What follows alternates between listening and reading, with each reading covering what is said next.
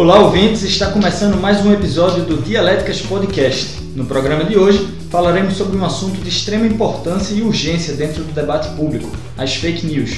Eu sou Fábio Jardelino, o host da semana, e ficarei responsável por mediar o debate neste episódio, que também contará com a participação dos meus colegas de doutorado, os jornalistas Giovanni Ramos. Olá, Fábio. Olá, Bela. Muito bom fazer o Dialéticas pela primeira vez presencialmente, depois de alguns meses gravando pelo Skype e também pelo Zoom, né? E a Isabela Gonçalves. Olá, gente. Já não me sinto mais no episódio de Black Mirror, vivendo uma distopia, felizmente. Não, e ninguém aguentava mais aqueles quadradinhos pequenos e todo mundo. Todas as programações hoje na TV são, são dessa forma, né? Que bom que estamos presencialmente. Eu também concordo com vocês, acho uma maravilha estar grava gravando aqui com vocês e olhando para os sorrisos nos rostos de vocês, dos meus colegas.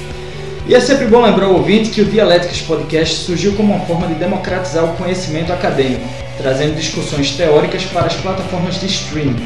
Sendo assim, neste 17º episódio, debateremos o texto The Spread of True and False News Online, publicado na revista Science em 2018. Este artigo é muito importante para o campo do estudo das fake news e já foi muito citado entre pesquisas relacionadas ao tema. Foi escrito por pesquisadores do Massachusetts Institute of Technology ou MIT. Então, vamos à tese.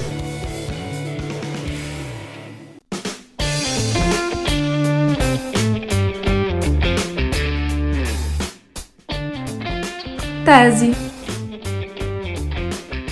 Eu queria fazer aqui uma reflexão acerca desta problemática. Mesmo que a noção de notícias falsas tenha sido popularizada apenas recentemente, os perigos e implicações de informações não verificadas, imprecisas, têm sido extensivamente estudados por um conjunto diversificado de literatura acadêmica desde o início do século XX. Os estudiosos que trabalham no campo da filosofia da informação, como por exemplo o pesquisador e professor de Oxford, o Luciano Floridi, eh, consideram dois termos paralelos, sendo ele disinformation e misinformation. Uh, esses termos eles são categorizados com base na intenção da fonte de enganar ou não o receptor. Assim, o conceito de disinformation refere-se às informações enganosas deliberadas destinadas a enganar outras pessoas, enquanto o misinformation ele implica uma falsa ou imprecisa informação que circula como resultado de erros honestos negligência ou preconceitos inconsistentes, o que alguns pesquisadores, inclusive eu, chamamos de desinformação honesta. Uh, nem toda disinformation, por exemplo, ela é uma fake news.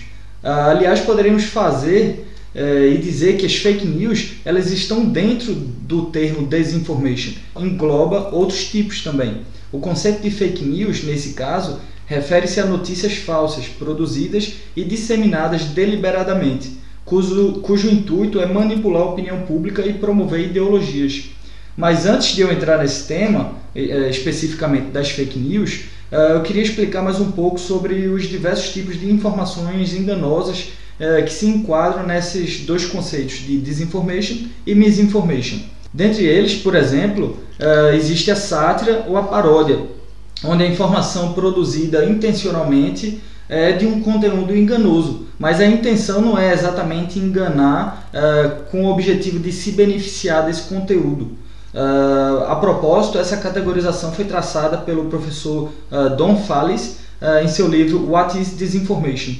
mas voltando ao assunto, além dessas, desses termos que eu já falei, também existem outras formas de informação enganosa propagadas que não são exatamente caracterizadas como fake news. Os rumores e boatos, por exemplo, uh, eles são normalmente a origem das teorias da conspiração. São outros tipos de desinformação que, é, que não é exatamente uma fake news. Uh, dentre essa categorização, as teorias da conspiração e suas origens, no caso os boatos, uh, não seriam realmente caracterizados uh, como essa fake news, porque alguns de seus defensores são totalmente sinceros quanto a desenvolver essa teoria e compartilhá-las ou seja, eles realmente acreditam que aquelas teorias da conspiração elas possam ser verdadeiras. E esse é o caso, por exemplo, eh, dos terraplanistas, que a gente vai falar um pouco mais para frente. Ah, inclusive, no passado, algumas teorias da, da conspiração se mostraram verdadeiras. Essa é uma, uma teoria dessas, seria a que dizia que o governo americano teve uma participação direta na ditadura militar brasileira. Por muitos anos, isso foi tra traça, é, tratado oficialmente como uma teoria da conspiração, mas recentemente, após documentos vazados pelo Wikileaks, nós podemos comprovar a veracidade dessas teorias. Uh, dito assim, vamos voltar ao artigo. Esse artigo ele é um dos mais relevantes para o estudo uh, das fake news e principalmente porque ele mostra como essas notícias falsas se espalham. E aqui eu vou abrir uma citação do artigo que fala: uh, We conclude this. We conclude that human behavior contributes more to the differential spread of falsity and truth than automated uh, robots do. Uh, isso significa que a condição humana de acreditar numa informação que ele quer que seja verdadeira tem um papel importante na decisão da pessoa quanto ao compartilhamento da notícia falsa. Apesar dos bots compartilharem as fake news, elas são principalmente impulsionadas pelos humanos que querem profundamente que aquela informação seja verdadeira, mesmo sabendo ou tendo conhecimento que ela pode não ser. É, é mais ou menos o que chamamos hoje de pós-verdade, ou um assunto que também vamos falar daqui a pouco, mais para frente na nossa antítese. E agora eu queria chamar os meus amigos para falar um pouco sobre a tese deles. Giovanni? Bom, Fábio, o... parabéns pela explicação inicial sobre os termos. É muito importante que a gente comece a falar sobre desinformation e não mais sobre fake news. Né? É um termo mais amplo, mais completo. E também fake news, na verdade, é um termo que se popularizou por causa do presidente Trump. Então não é, não é o termo mais adequado para uma ciência. Quanto ao artigo, ele desmistifica, né? ele prova que uma das coisas que se fala sobre fake news talvez seja uma fake news, que é que os robôs são os grandes impulsionadores das fake news. Ele mostra pegando ali de 2016 a 2017, fazendo uma, uma ampla pesquisa, vamos, vamos falar aqui, mostra o seguinte: o robô ele faz igual. Ele, ele, o robô não é somente para. Não é apenas um, uma criação feita para desinformar, para trazer coisa ruim, para manipular. Às vezes o robô é apenas um, um bot colocado para divulgar um de um jornal, por exemplo. Então, isso também são robôs e eles divulgam na mesma quantidade. O problema está na pessoa, estão nas pessoas que, que leem a notícia e que compartilham a notícia, e elas, o artigo mostra, são as que mais difundem essas notícias com problema, seja ela boato, seja ela né, uma teoria, seja ela uma, realmente uma fake news. Mas esse motivo, esse ponto específico a respeito do, da recepção, que é o que mais me interessa no Disinformation Studies, é a, a recepção do público, a gente vai falar um pouquinho mais na, na antítese. E agora vamos aí à tese da Bela. Bom, primeiro eu queria falar um pouquinho sobre a metodologia do artigo, que a gente às vezes traz um, uns artigos mais exploratórios, de estudo de caso. Eu gostei muito do artigo que você escolheu, Fábio, porque ele traz uma, uma metodologia bem quantitativa mesmo. Eles analisaram as notícias falsas e verdadeiras distribuídas no Twitter entre 2006 e 2017 e o corpus ele foi composto por 126 mil unidades de análise. E essas unidades, esses tweets, digamos assim, foram tweetados por 3 milhões de pessoas e mais de 4,5 milhões de vezes. Então a gente dá para ver que a partir dessas conclusões dá para ter de fato um embasamento acerca da realidade da desinformação, porque foi uma coleta robusta e uma pesquisa robusta que gerou uma série de gráficos que podem ser vistas pelos leitores na, ao ler o, o artigo. E além de trazer uma metodologia quantitativa, o artigo também traz embasamentos teóricos importantes. Importantes. Eles falam, por exemplo, das disrupções que o compartilhamento de notícias falsas trouxeram. E esse compartilhamento de notícias falsas não é uma coisa nova, digamos assim, sempre aconteceu. Mas o fenômeno da desinformação como a gente tem hoje, ele ocorre por conta das cascadas de informações em larga escala que permitiram o compartilhamento de desinformação. Então, de certa forma, assim, existe todo um sistema midiático que permite esse compartilhamento de, de notícias falsas. E como o Gil falou, é, esse artigo é interessante porque os robôs não são os grandes vilões aí. Existe todo o problema que é justamente pessoal aí das pessoas acreditarem, compartilharem, e inclusive o artigo traz também uma, explicativa, uma explicação comportamental para esse fenômeno que a gente vai falar mais à, à frente. Então, de certa forma, assim, é interessante desmistificar isso, mas é importante também falar que por mais que os robôs não sejam os grandes vilões, o sistema midiático permitiu isso. essa realidade que a gente tem hoje de Big Data, de internet, permitiram que as fake news, que a, que a desinformação surtisse o efeito que a gente viu aí numa Cambridge Analytica, por exemplo. É, sem esse sistema, isso não seria possível. Então é importante também falar sobre essa questão. Muito interessante a tese de vocês e agora vamos para a nossa antítese.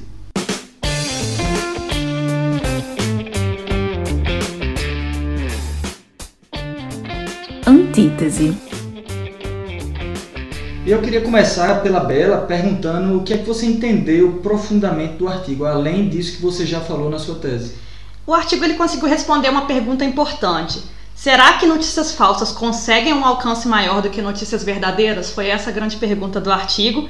E a segunda pergunta que ele fez foi: e por que, do ponto de vista comportamental, isso aconteceria? Por que, que seres humanos, por exemplo, teriam a maior tendência a compartilhar notícias falsas? A partir da metodologia de análise quant, os pesquisadores concluíram que as notícias falsas são sim mais difundidas e mais rapidamente, mais rapidamente e mais profundamente do que as notícias verdadeiras, excluindo daí os robôs, como o Gil falou. E as notícias falsas atingem mais pessoas do que as verdadeiras também. E aí, a partir disso, eles começaram a ter hipóteses, por exemplo, do porquê isso acontece. E a hipótese que eles chegaram seria o caráter de novidade disso, porque as, a, eles fizeram uma análise de sentimentos do Twitter, das, dos tweets, e o sentimento que uma notícia falsa causou nos usuários era o sentimento de choque. Então, assim, isso comprova uma, uma ideia de novidade, digamos assim. E aí eles puderam entender que, do ponto de vista comportamental, as notícias elas geram, as falsas, geram mais alcance, digamos assim, justamente por gerar esse choque aí. Isso não é muito diferente de uma notícia sensacionalista que pode ser totalmente verdadeira, mas tem um caráter sensacionalista de apelação, de quando envolve morte, envolve tragédia. Eu acho que é a mesma, é a mesma característica ali. Isso que é o, talvez o ponto mais interessante desse artigo. O robô é uma ferramenta importante para quem trabalha disinformation, para quem, no caso, produz e tem um objetivo com ela. Mas ele é só uma ferramenta. Ele funciona por causa de questões de comportamento do público. É o público que é o problema ali. E eu acho que a gente tem que começar a falar disso, porque não tem como a gente falar em fake news, em disinformation, sem falar em dois termos aqui. Um que foi o termo da moda em 2016, pós-verdade, e o outro que é mais antigo da filosofia, que é viés da confirmação. Uhum. Que vai a verdade ou o pós-verdade vai vindo viés da confirmação. Que o problema está na recepção. A pergunta é: as pessoas acreditam nas notícias falsas ou as pessoas querem acreditar nas notícias falsas? E Gil, essa questão do viés da confirmação perpassa também pela psicologia social. A gente não pode falar de fake news, de desinformação, sem entender o comportamento das pessoas e por que, que as pessoas leem e às vezes sabem que aquele conteúdo é, verdade, é falso, porque existem estudos que mostram isso, que a mesma pessoa é, sabendo que aquele conteúdo é falso, ela ainda assim continua tendo uma pontinha de crença naquilo e às vezes até compartilha. Isso foi, desculpa Gil, mas isso foi exatamente, Belo, o que eu falei na minha tese, é, quando eu categorizei as teorias da conspiração.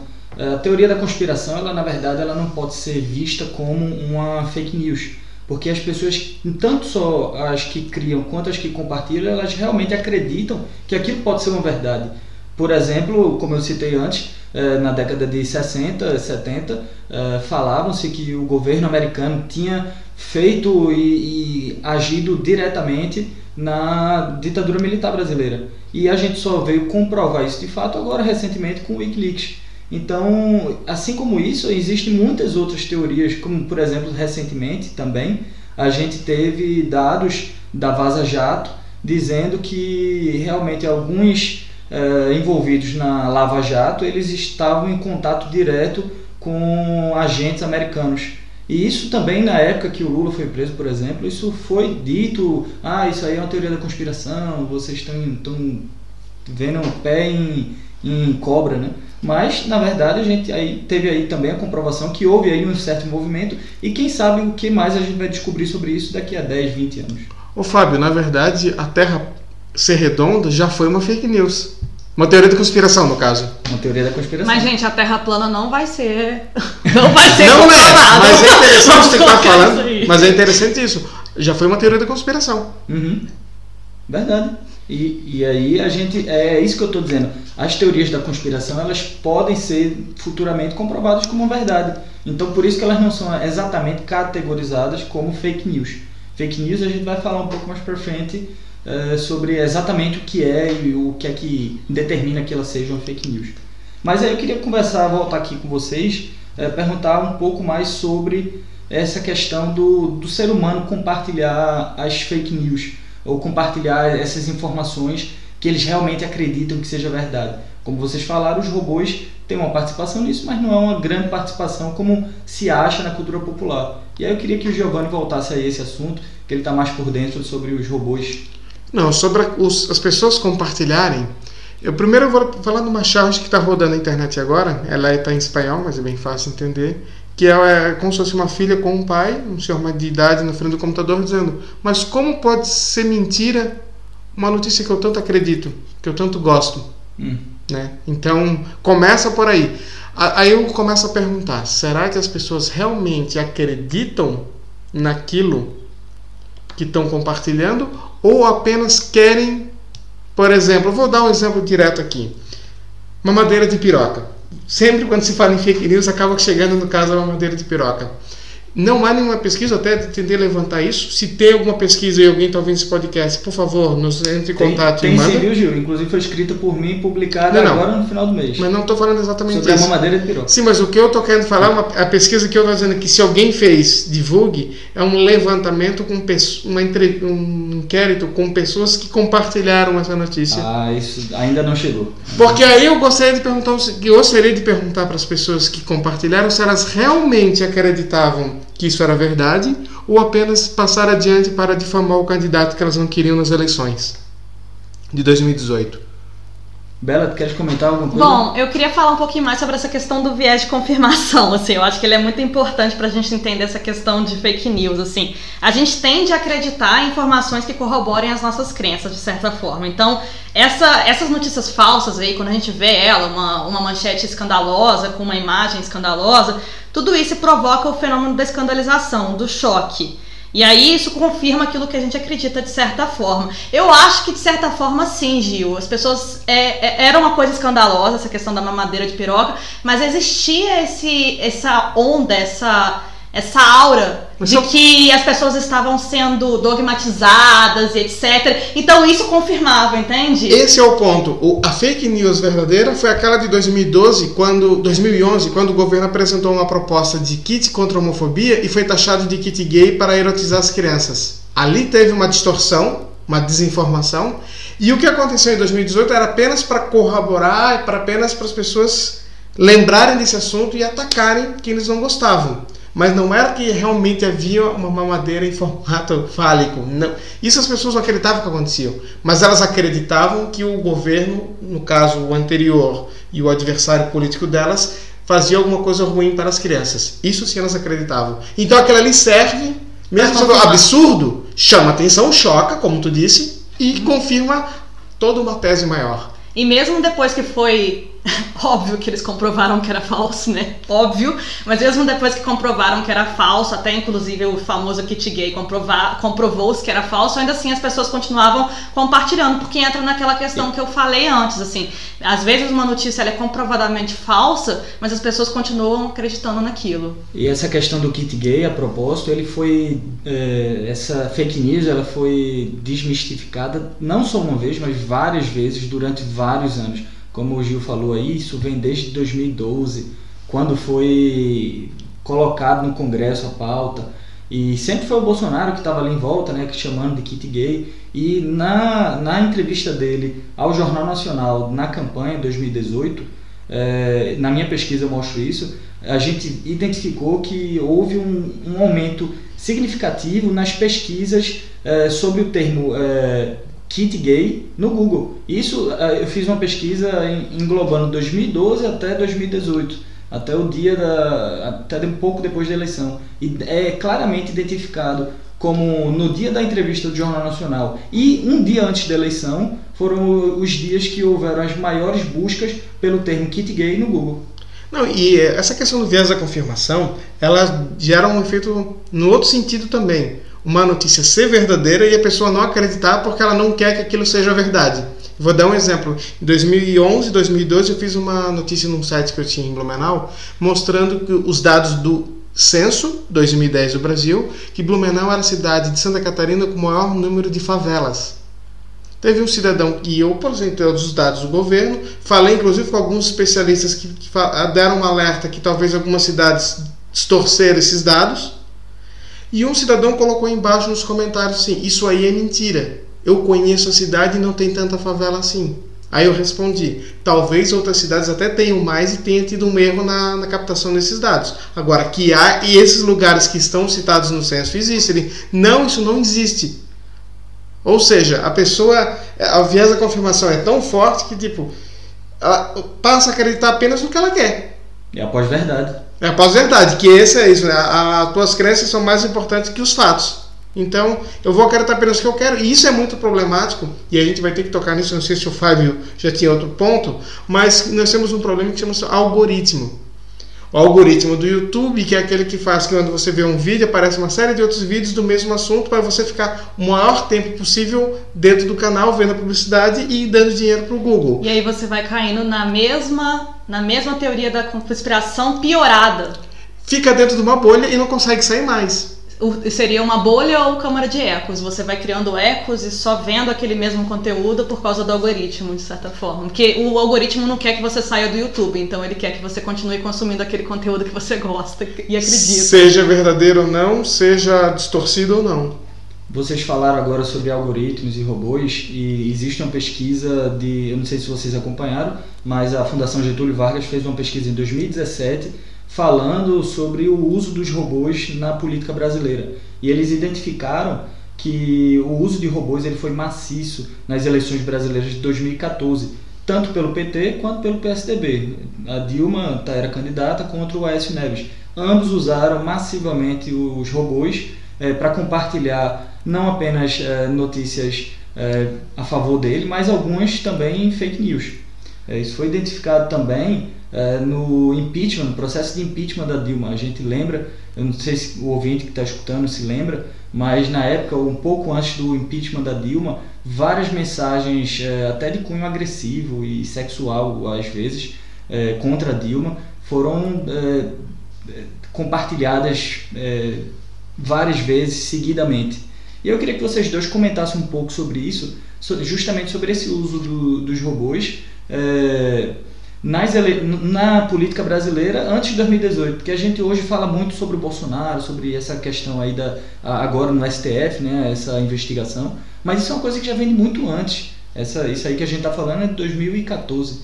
E aí, Bela, eu queria que tu comentasse um pouco sobre isso. Bom, os robôs eles já vão sendo aprimorados aí com o passar dos anos e eles eram utilizados como um de vocês falou, por exemplo, para compartilhamento de publicidade. O robô em si ele não é o vilão da história, ele é apenas uma ferramenta que ela pode, pode ser utilizada para alguma coisa positiva.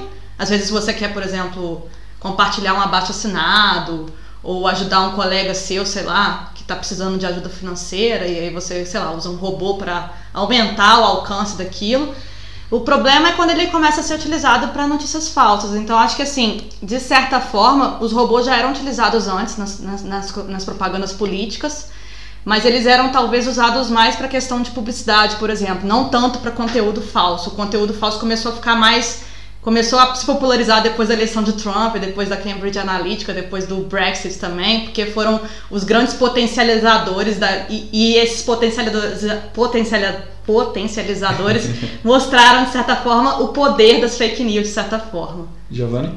É, os bots não são apenas como vocês dizem, para fazer desinformação. E pode às vezes não tem, muitas vezes ela foi criada com a intenção comercial. A gente sabe que no Twitter, que é o, a plataforma que foi o objeto de estudo de, desse artigo, ela é muito utilizada às vezes para manter os assuntos nos trend topics, porque todo mundo vai saber do assunto. Então muitas empresas, algumas fazem o correto, elas pagam para ficar no trend topics, pagam oficialmente, e outras usam bots para levantar assunto. E tem até bot de brincadeira. Se você hoje no Twitter escrever pode isso, Arnaldo, vai vir um bot dizendo a regra é clara. Se você vir com se você digitar Galvão, vai vir um bot dizendo fala Tino. Então são brincadeiras que mas que serve para a gente conhecer mais ou menos como funciona. E isso é bem interessante a gente começar a ficar de olho nessas coisas. De fato, nós temos, falou ali das eleições de 2014, já foi utilizado muito robô. Notícia falsa não é, existe desde antes da internet. Uhum. Vamos lembrar 1989. As, as notícias que saíam, é só fazer uma pesquisa do que, que se falava numa campanha. Então, isso não é nenhuma. Fake news não é coisa de internet. vamos, vamos ser direto. E, assim, o problema é que a tecnologia foi sofisticando, sofisticando, sofisticando de um jeito que e hoje a, a internet é o principal meio para, ao que parece para as pessoas decidir o seu voto e, ele, e a, a sociedade não se preparou para isso. E a sociedade tem que se preparar para isso e para o que vem daqui por diante, que é o fake, esqueci o nome agora, deepfake. Ah, é. A deepfake é verdade. Bem Ou lembrado. a sociedade começa a se preocupar com a questão do deepfake e tem um deepfaker que é famoso por brincadeiras, por fazer montagens. Que é o Bruno Sartori. O Bruno Sartori, ele está dando algumas entrevistas alertando sobre o risco que tem o deepfake. Teve já um caso de deepfake que acabou sendo meio mal feito na eleição de 2018, que foi o vídeo erótico do Dorian. Era deepfake. É verdade. Mas aquele ali, há quem diga até que isso tenha beneficiado ele. Né? Mas não é, não é essa a, a discussão aqui hoje. a questão é, os deepfakes estão cada vez melhores e se a gente não se a sociedade não se preparar para isso, vai ser utilizado como uma arma destruidora nas próximas eleições. Eu acho que a grande questão das eleições que ficaram das últimas eleições presidenciais no Brasil, que, que foi um choque, digamos assim, principalmente para os marqueteiros políticos, foi que tudo que se sabia sobre marketing político caiu por terra. É, havia todo um, um consenso, digamos assim, entre os marqueteiros políticos de que tempo de TV era fundamental. E aí o candidato que estava com maior tempo de TV, por exemplo, não fez nem cosquinha. Então, assim, isso mudou toda a ideia do marketing político, inclusive os marqueteiros políticos estão tendo que estudar tudo de novo, porque mudou-se completamente eu, eu a queria, forma de fazer eleição. Eu queria abrir um parênteses aqui, a gente lembra também do Henrique Meirelles, né, que gastou algo em torno aí de 43 milhões, se eu não me engano, e teve menos votos do que o Cabo da Ciolo, que gastou o valor de um terno e de uma passagem. E último ponto para fechar esse assunto, na época da, do marketing político de TV, já tinha fake news, já tinha boato, já tinha manipulação e já tinha o uso de quem tinha um tempo de ver muito grande e expõe o tempo todo a, a, informação falsa, vinha o TSE ou o TRE, punia, dava o direito de resposta, mas o direito de resposta não conseguia tapar o buraco cobrir Justamente por conta disso, porque o pessoal prefere compartilhar as fake news do que compartilhar a verdade. Ou seja, não, não, temos, não temos muitas novidades nesse sentido. e para o ouvinte que está escutando, eu queria reforçar aqui o conceito de fake news,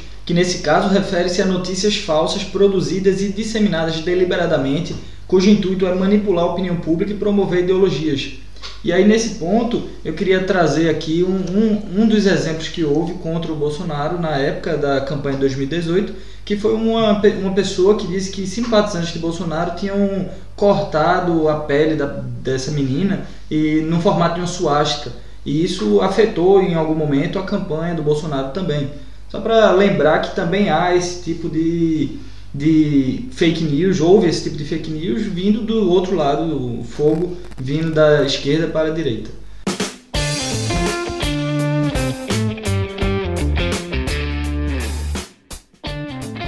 Síntese.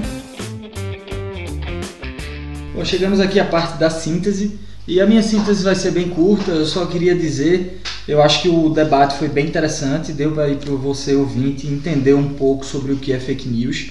É, eu gostaria de lembrar, é, sempre que você receber uma mensagem, uma ou ver alguma notícia num site desconhecido, procure. Existem aí várias agências de, de checagem hoje que já dizem, olha, essa notícia é falsa, isso aqui é um mito, isso aqui é, é mentira. Então procure, se interesse e, e antes de estar compartilhando determinada informação, veja, cheque para ver se aquilo é realmente de verdade. E não se deixe levar pelo seu lado ideológico, político. Às vezes as pessoas realmente querem que aquela informação seja verdade e aí compartilhem até antes de checar. Mas não faça isso porque porque as fake news comprovadamente são extremamente prejudiciais à democracia. Então seja um democrata, fa faça um papel de cidadão e não compartilhe informações falsas.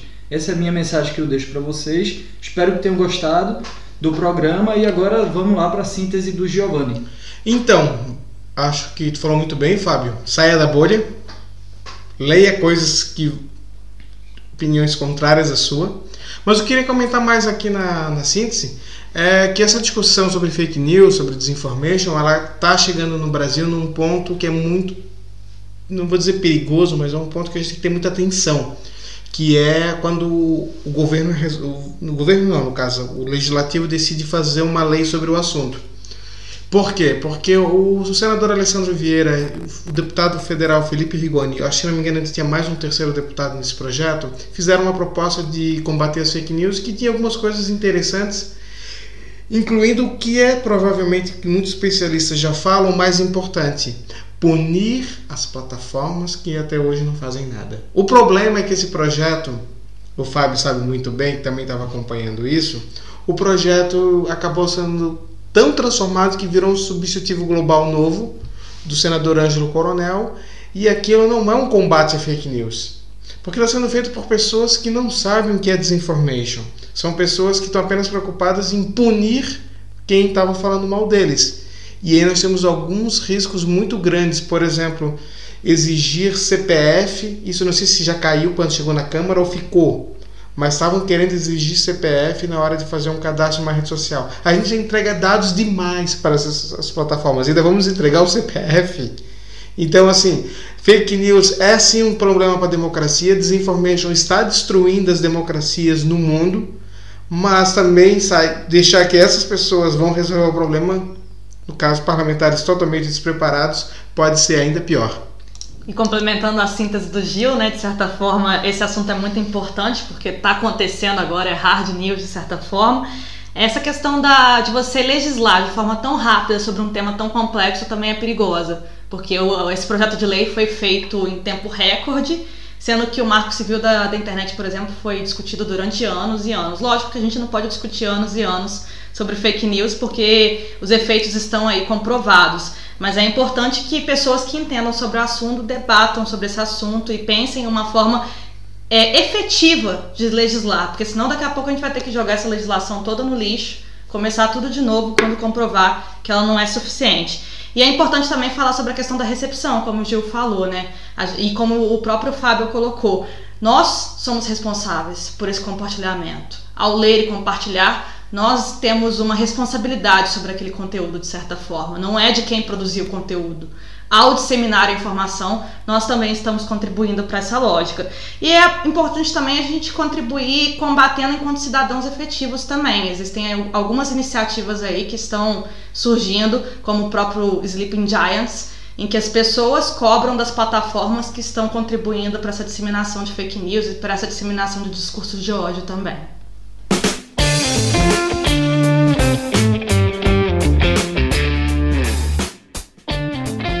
Autor da Semana. Olá, meu nome é Juliano Domingues, eu sou professor e coordenador do programa de pós-graduação em comunicação da Universidade Católica de Pernambuco, no Recife. A minha dica de livro não é propriamente uma obra que trata especificamente sobre fake news, mas sim um livro que nos ajuda a compreender os mecanismos causais associados a fake news a minha dica de livro é Political Turbulence: How Social Media Shape Collective Action. É um livro elaborado por quatro autores: Ellen Margaret, Peter John, Scott Hale e Taha Yasseri. São quatro autores que formam uma equipe multidisciplinar que integra o Instituto de Internet da Universidade de Oxford. E nessa equipe multidisciplinar, a gente encontra é, especialistas em computação, especialistas em ciências de dado, especialistas em ciência política e política pública. Então, esse livro foi é, lançado, editado e lançado pela editora da Universidade de Princeton. Ele foi lançado originalmente em 2016, então não é um livro, digamos assim, tão novo assim, mas é um livro fundamental para a gente entender as novas dinâmicas da ação coletiva nesse ambiente de pós-verdade, fake news e de novos fluxos comunicacionais. Essa é a minha dica.